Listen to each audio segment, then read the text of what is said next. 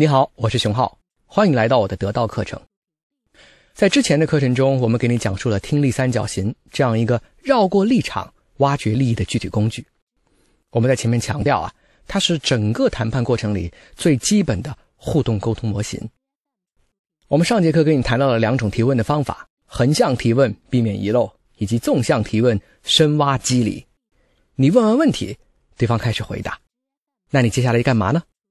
你接下来当然是在听，听这件事，我们将从三个维度展开。第一个维度叫听力的觉醒，让我们来完成一个小练习吧。我希望你做这个练习的时候，能检查一下你没有同时在开车、行走，或者正在完成一件你需要全身心投入的工作。因为接下来我需要你把你的所有注意力都放到你的听觉当中。也就是说，在接下来大概十秒钟的时间里，你会出现一个纯粹的安静。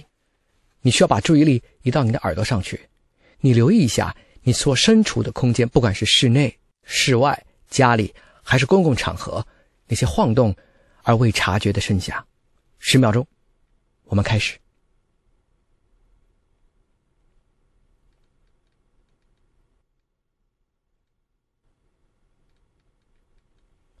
我不知道你发现没有，你听到了不少声音，它可能是空调的声音，可能是行人的噪音，可能是风的流动，可能是街上汽车的轰鸣。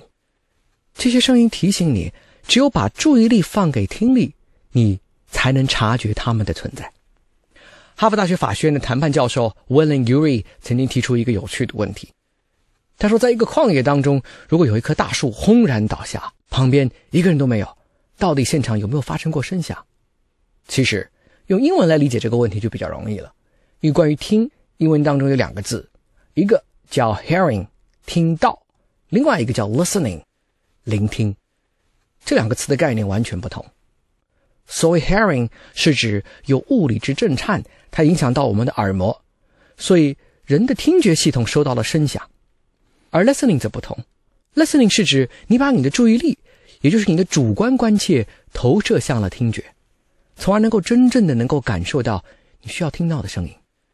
所以，如果一棵大树在荒漠当中轰然倒下，周围如果没有人，在 hearing 的意义上，它一定也在产生声响，因为一定有物理的震动；但在 listening 的意义上，毫无声音，因为既然没有人，也就没有了人的注意力的投射。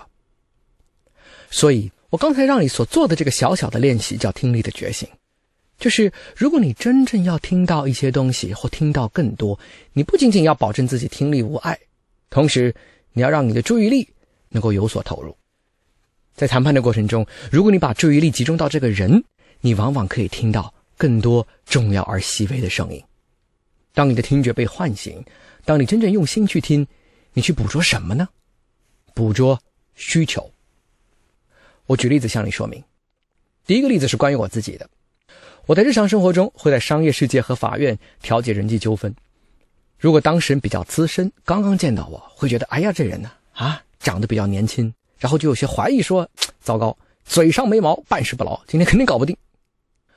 我的问题是，如果你听到了这样的抱怨，你会怎么做？我停顿几秒钟，让你先凭借自己的直觉和经验对这个问题。先有一个自己的初步答案。如果你想怼回去或者解释，抱歉，这意味着你的聆听当中还存在牢固的误区，因为你把这种怀疑看成是对自己专业性的质疑，甚至触碰到了自尊，由此双方可能发生口角。你会直接说：“你怎么知道我不专业啊？你怎么知道我搞不定？你了解我的专业背景吗？你了解我的职业履历吗？你了解我处理类似的案件之前是多么成功吗？”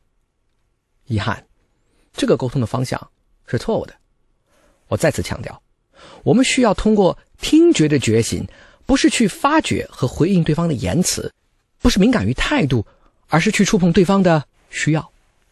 我请问，当对方说嘴上没毛、办事不牢时，他们有没有表达自己的需要？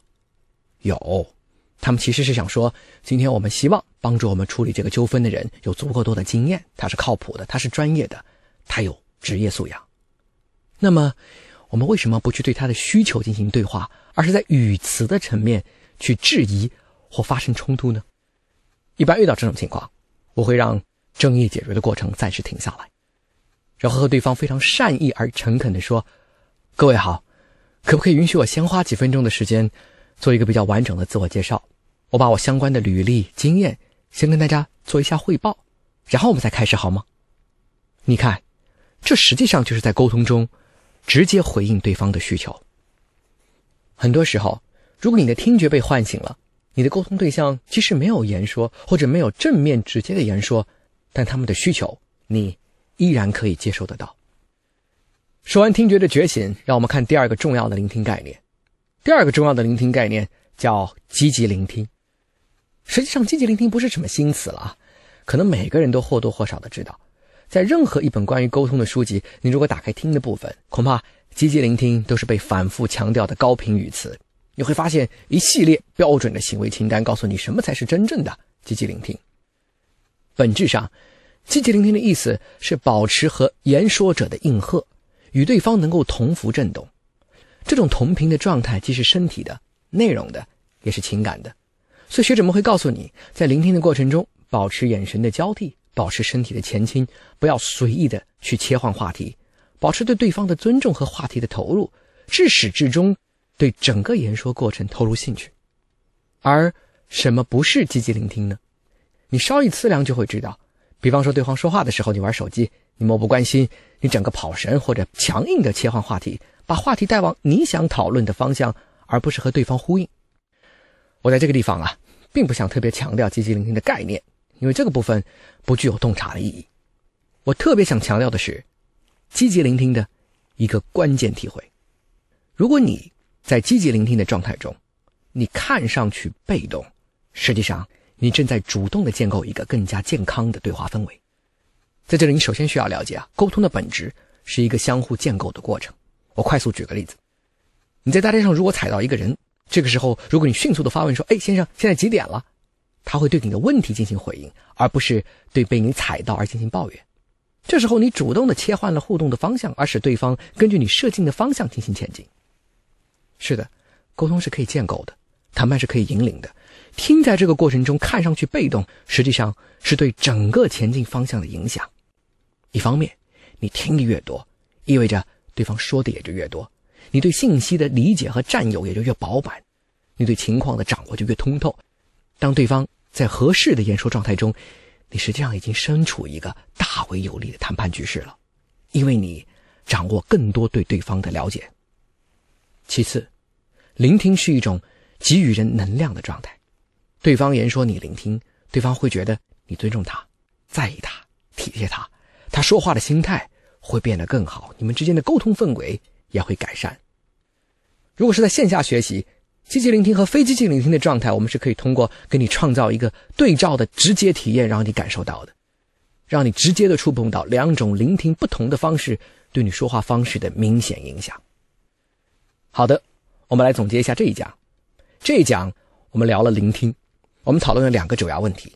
第一是听觉唤醒，我们需要把注意力给到听，这样才能够听到更多的信息。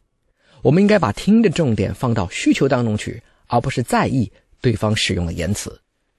我们用听来捕捉需求，然后直接回应需求，这样会让你们在一个更加合洽的状态里对话。第二。我们提到了积极聆听的基本方式，就是和对方全面的共鸣，而这种听觉的状态会让对方的言说状态也越来越好，也会让你源源不断的了解对方更多的信息。好的，今天的课我们先到这里，下次课我们继续讲聆听。